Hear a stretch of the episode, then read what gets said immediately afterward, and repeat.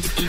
Claro que estamos aquí en este espacio que lo conocemos ya como cielo y tierra porque hay cosas que tratamos aquí en la tierra pero que nos ayudan a pensar muy de cerca en el cielo y en algunos casos también al revés, ¿verdad? Ya estamos en el cielo pero tenemos que tocar tierra primero antes de irnos demasiado. Así que muy buenos días, ¿cómo está doctor Martín Aitzen, Tobías Val? ¿Cómo están ustedes? Muy bien, muy bien, gracias Edgar, buenos días a vos, a toda la audiencia, a Elías ahí que nos está ayudando hoy acá. Eh, estamos bien, estamos bien. El tiempo hermoso. Eh, si no estoy equivocado, el fútbol paraguayo tiene un campeón que no es ni Cerro ni Olimpia. Así que, pero eso dejamos después en cancha de, de, Tobías. Pero sí estamos muy bien, con salud, gracias a Dios. Y de buena onda, como siempre. Hasta Tobías está sonriendo. Hasta Tobías está sonriendo, sí, sí. Sí, sí, sí. ¿Por qué no, verdad? Sí, después mucho no se iba a hacerlo, no iba a cambiar el campeonato paraguayo. Creo que ya estaba definido hace hace mucho. Mm. Pero bueno, no, no es tampoco ese es mi motivo de, de felicidad. De felicidad, sino poder compartir con ustedes. A ver, a ver, a ver, a ver, a ver, aquí estamos contentos los olimpistas y los cerristas. Sí. De que ninguno de los dos salió campeón. puede ser, o los dos no están con de que Punto Libertad salió campeón. bueno, eso es el otro puede punto. Puede ser el otro punto también. Sí, no, pero se definió este fin de semana la, el campeonato apertura a falta de dos fechas. O sea, ah, se jugó la fecha 20, pero se va a jugar hasta 20, o sea, la fecha 22.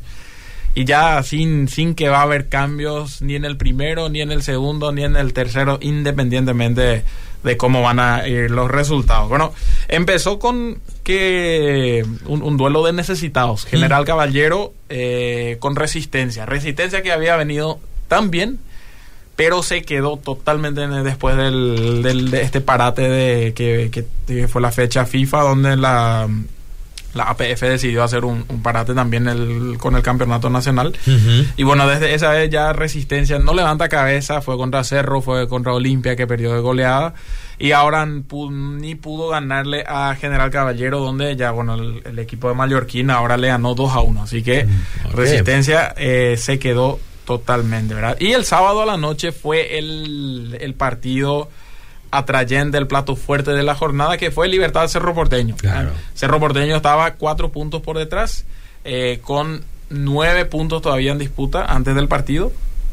Y, bueno, entonces él, tenían que... Eh, si Libertad ganaba, salía campeón. Y si empataba, eh, también, o sea, seguía todavía abierto. Y si eh, ganaba Cerro, igual no le alcanzaba todavía Libertad. Así que mm. estaba ahí interesante el, el, partido. Y bueno, con tres rojas de por medio ahí en el eh, para Cerro Porteño, al final logra ganar Libertad 1 a 0. Con eso se asegura el campeonato. Y bueno, un saludo y, felicitaciones a toda la audiencia gumarela que está escuchándonos. el campeonato número 22. Mm. Eh, que, desde algunos tiempos atrás tiene un nuevo eslogan, ¿verdad? Sí. El, equipo más ganador del siglo. Más ganador del siglo, ¿verdad? Del, torneo paraguayo, sí. Bueno, de este siglo. De este siglo, está bien. No, no, no me puse a leer cuántos, o sea, averiguar cuántos ¿Cuántos campeonatos ya son en este, 14, en este siglo? 14, en este siglo. En este siglo, son 14. Bueno, no está mal. No, bueno, nada mal. buen título. sí. Así entonces con eso ya está sentenciado el, el campeonato Apertura Libertad, eh, que es el monarca, el campeón, y que se clasifica, clasifica de manera directa para las Libertadores del eh, el año siguiente, el 2023. Y Cerro le sigue, o sea, salió campeón con 54 puntos, creo que aún falta una o dos fechas. Cerro está con 47. Hasta ahora quizá uno de los segundos puestos más elevados también Seguro. Eh, de, los, estos campeonatos cortos, ¿verdad? Así que va a venir muy bien también para el, el, global, o sea, el puntaje global para, las estadísticas. Las estadísticas. Así que el promedio. Y sí, no, pero también para después, para la, si, si Cerro no logra campeonar en el clausura, eh, para tener el puntaje, el que mayor puntaje tiene a través del año para clasificar a las Libertadores. Y lo que pasa es que algunas veces las estadísticas también son importantes para alegrar la, la vida de uno. Por lo menos, sí. Por lo menos para consolar.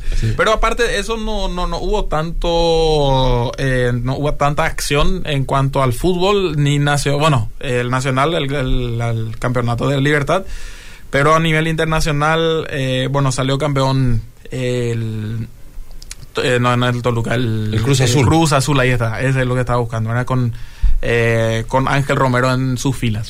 inclusive con un gol de él. ¿eh? Y con, un gol de él en la final, así que bien por también por el eh, representante paraguayo en, en México.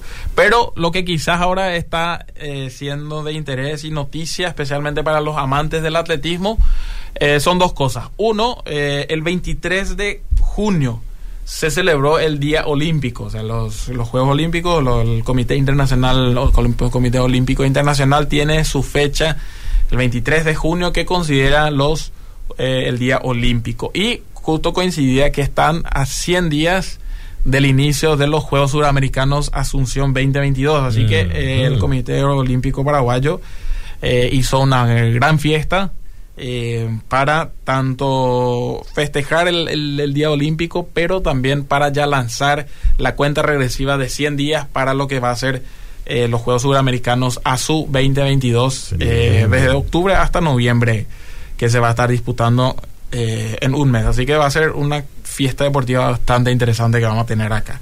Mientras tanto, se están jugando los Juegos Bolivarianos en Valle Dupar, en Colombia. Mm. Juegos Bolivarianos. Eh, quizás no son tan conocidos porque esta vez Paraguay participa, pero más bien como invitado. ¿Y qué son los Juegos Bolivarianos? Son... Eh, pertenecen al ciclo olímpico, es decir, que, son juegos que, son locales, tipo olimpiadas locales, y que es organizado por todos los países que fueron liberados por Simón Bolívar. Entonces, esos son Bolivia, Ecuador, Colombia, Panamá, Perú y Venezuela. Esos seis. Es decir, son las mismas disciplinas que en las Olimpiadas. Exactamente, son todas las mismas disciplinas, eh, van con el, eh, los eh, registros internacionales, va todo ah, con los registros olímpicos.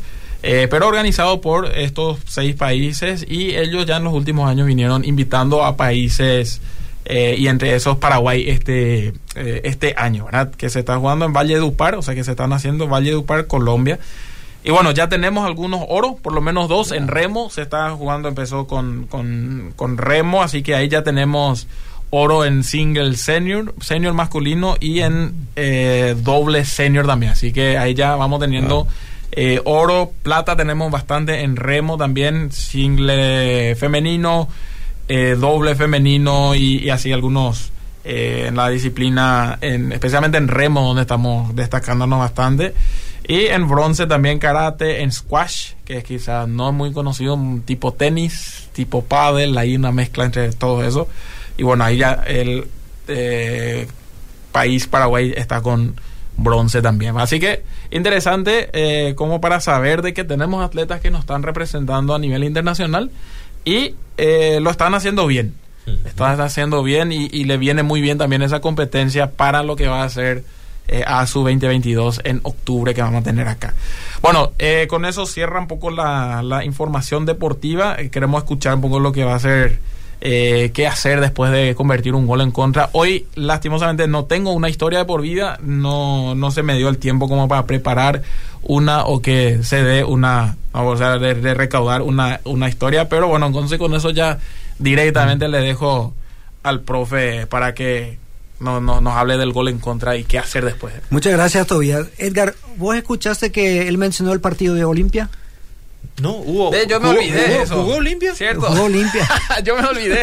Acá está anotado también. Olimpia ganó 4 a 1. Ah, ah bueno, eso nomás. Eh, me parecía que faltaba ganó. algo. Y reclamo, ahí vino el reclamo de un olimpista. Guaraní también, Guaraní también ganó, ¿cierto? Me olvidé totalmente. Yo ya les decía, yo este fin de semana no tuve oportunidad de seguir el deporte, pero realmente pensé que ningún otro equipo más jugó. Está bien. Está bien. No, cierto, cierto. Yo sé que tu es muy objetivo, no es que se va a olvidar a propósito. No, no, fue a propósito, no, no. bueno, Edgar, ayer tuve la oportunidad de compartir con eh, los hermanos de la iglesia Maranata de los hermanos menonitas, tuvieron una hermosa fiesta de bautismo. Y ahí tenemos oyentes fieles de este espacio, así que nuestros saludos, para, toda esta linda gente de, de la iglesia Maranata.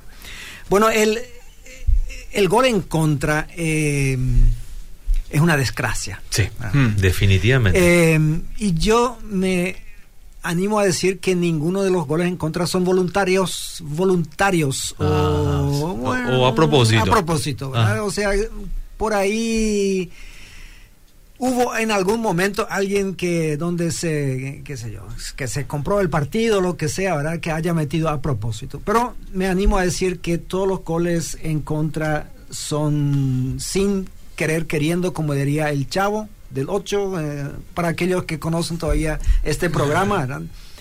pero las reacciones de los futbolistas también aunque son casi uniformes pero a veces vemos una pequeña diferencia.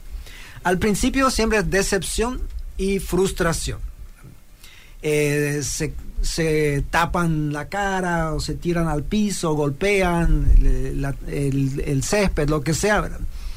Después se nota una cierta resignación porque obviamente ya no pueden sacar la pelota nuevamente de ahí, ya, ya está adentro. Eh, algunos se les ve un enojo y a algunas personas el gol en contra les amarga el partido y no juegan bien a partir de ahí porque ya su autoestima se fue al piso y para otros es al revés, o sea, dicen, bueno, les voy a mostrar lo que valgo y empiezan a jugar más que nunca, a correr más que nunca y en varios casos entonces logra meter un gol en el arco correcto. a muy pocos les sucede lo que nos estuvo compartiendo Tobías este año, hace algunos meses atrás, que de una jugadora que me logró meter tres, goles, en contra. en un, en un partido y bueno, pobrecita ahí fue cambiada, ¿verdad? Porque parece que ahí la entrenadora se cansó también de, darle nuevas oportunidades. Eh, sin embargo, hay goles en contra que no duelen tanto. ¿Ah, Cuando tu equipo igual gana. O sea, mm. vos metes un gol en contra, pero después tus compañeros meten 4 o 5 ahí enfrente, entonces... salvan el juego. Salvan el juego y, nadie recuerda después que vos fuiste el que metió el gol en contra. Entre los defensores, de los cuales yo era uno por años en nuestro equipo, solíamos decir que hay solamente dos tipos de, defensores. Mm. Los que ya lo hicieron y los que lo van a hacer. Pero tarde o temprano te toca. Te toca esa, esa situación. Esa situación muy desagradable. Eh, pero sí los goles en contra duelen cuando se pierde puntos a razón de ellos. Y probablemente el gol en contra más famoso de la historia fue aquel de Andrés Escobar, que me hizo recordar Tobías antes del que incluso perdió su vida por eso. Mm. O sea, más adelante en Colombia, esto fue en el Mundial del 94 para aquellos que son muy jóvenes para recordar eh, este episodio. Bueno, hoy quiero decir que los pecados, los pecados que cometemos son goles en contra. Hmm. Em, y lastimosamente no podemos decir que todos son involuntarios. Hmm. Porque tantas veces como pastor he escuchado de personas que cayeron en pecado y eso siempre suele como suena como que bueno no pudieron hacer nada se tropezaron cayeron pero en algunos casos al, analizar la situación uno se da cuenta que hay gente también que se tira ¿verdad? o sea mm. se tira en el pecado no es que siempre cae nomás porque alguien le hizo tropezar eh, ¿Por qué son goles en contra? Porque van en contra de nosotros, de nuestra propia integridad y también van en contra del equipo. Entiéndase equipo como la iglesia.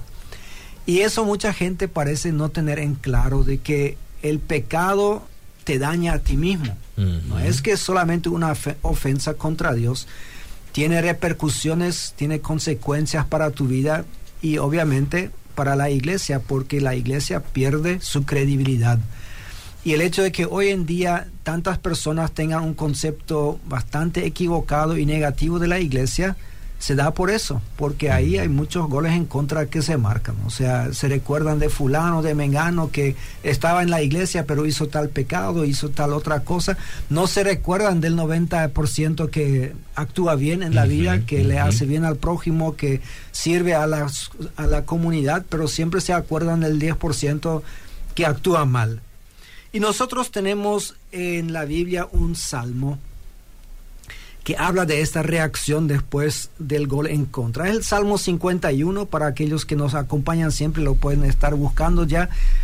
Ahí dice en el, eh, no sé si lo llamamos la introducción, hay algunos salmos que tienen así una pequeña eh, explicación en qué momento, a qué se refiere, y acá dice al director musical, un salmo de David, cuando el profeta Natán fue a verlo por haber cometido David adulterio con Betsabé.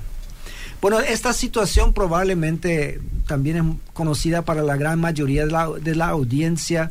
Hubo un momento en donde el ejército de, David estaba en campaña y normalmente hasta parece haber sido un como un campeonato que cada año se repetía, ¿verdad? Parece porque dice ahí en, en, eh, en el tiempo del año y el original dice ahí eh, en, eh, cómo es el la primavera. La primavera. En la primavera.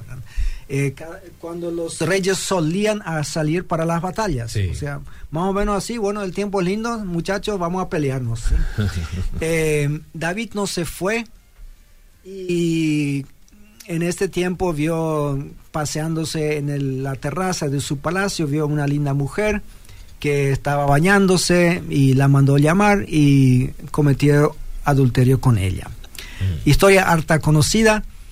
Una vez, eh, hablando con una persona del Medio Oriente, me, me dio una explicación mm, diferente un poco de cómo ellos ven las cosas cuando leen. Ahí me di cuenta que nosotros leemos con, con anteojos distintos las, Mm. las historias, pero eso podemos dejar para otro momento porque el tiempo es corto.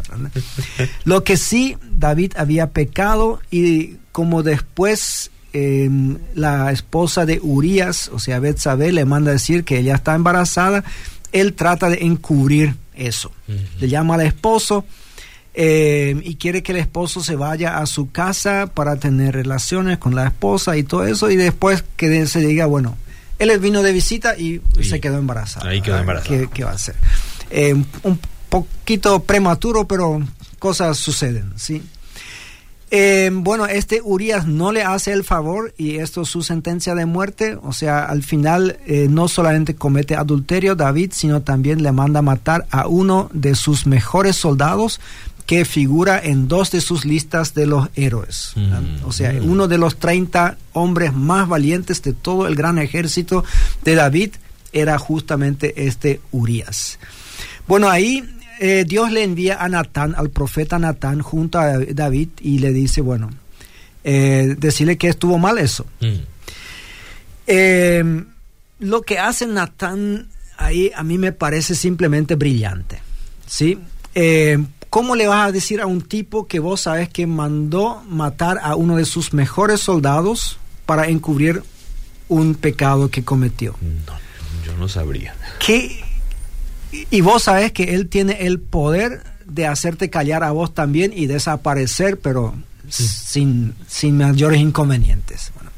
Bueno, Natán va y le cuenta una historia a David. Dice que en un pueblo había un hombre muy rico que tenía muchos, muchas ovejas y había un hombre muy pobre que tenía una sola ovejita que comía de su plato, dice que tomaba de su vaso, que dormía en su regazo y todo eso, o sea, era parte de su familia.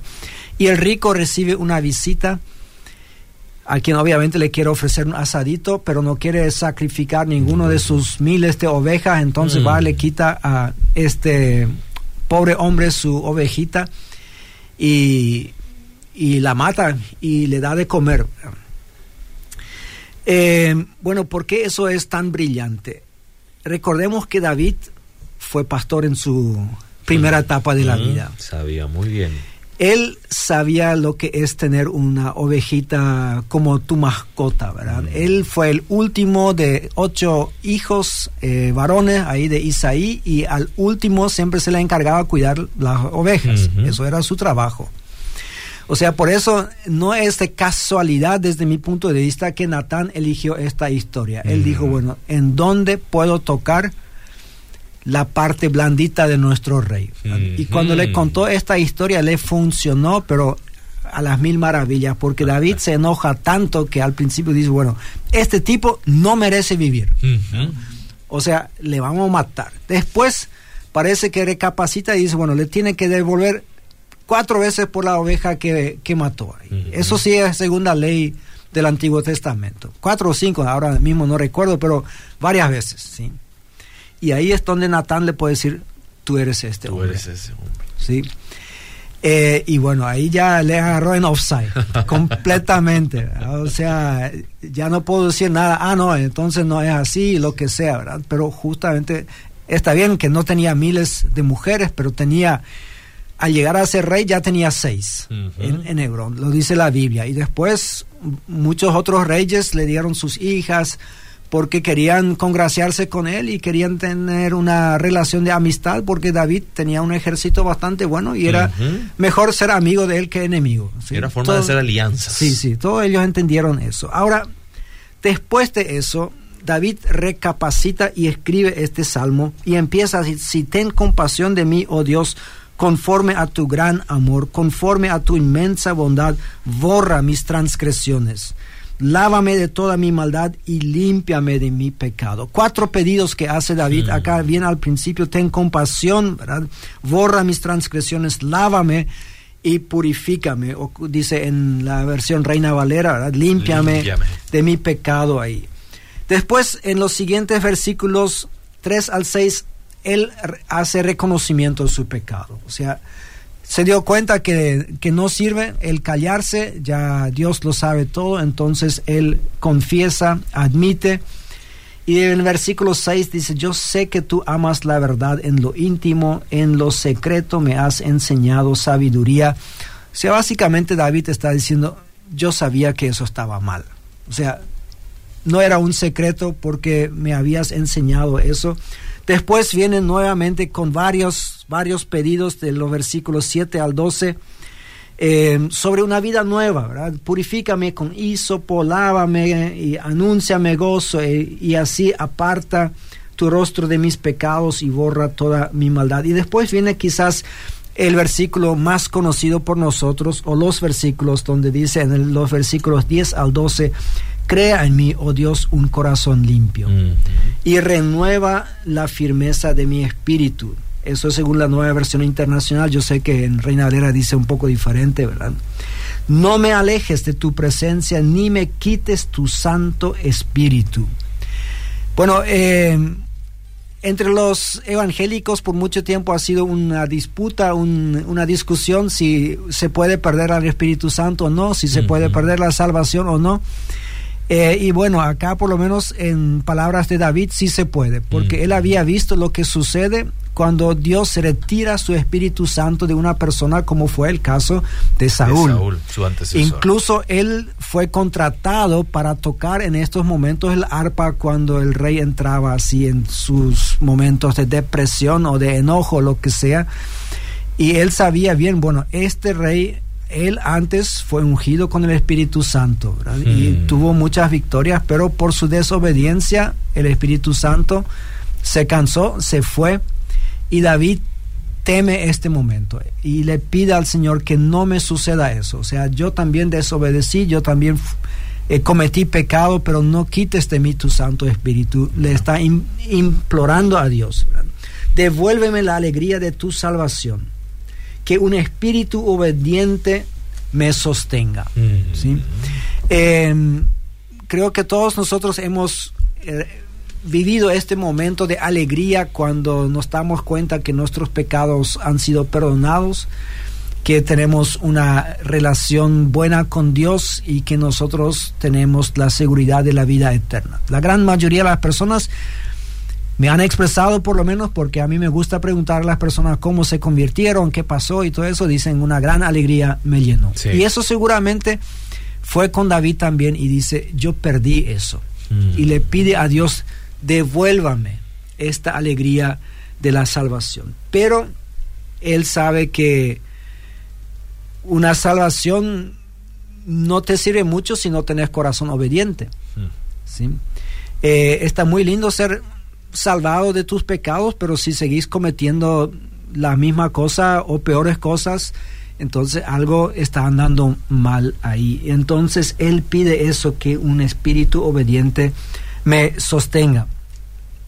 Eh, el versículo 13 es interesante, ahí hay un compromiso de David con los otros malos, Aquí les dice, así enseñaré a los transgresores tus caminos y los pecadores se volverán a ti. Me hace recordar la historia del rico con Lázaro, Donde él dice, bueno, yo ya estoy acá, pero eh, envía a alguien para que le enseñe a mis hermanos. Y bueno, la respuesta en aquel momento de Abraham eh, del más allá es que, bueno, si no le escuchan a Moisés y los profetas, bueno, tampoco le van a escuchar a alguien que viene de lo, vuelve de los muertos. Y ahí sigue en los versículos 14 y 15 con más pedidos y en el versículo 16 y 17 Ahí se relaciona un poco con el tema del lunes pasado que dijimos, bueno, ¿qué se le puede regalar a una persona que lo, tiene, todo.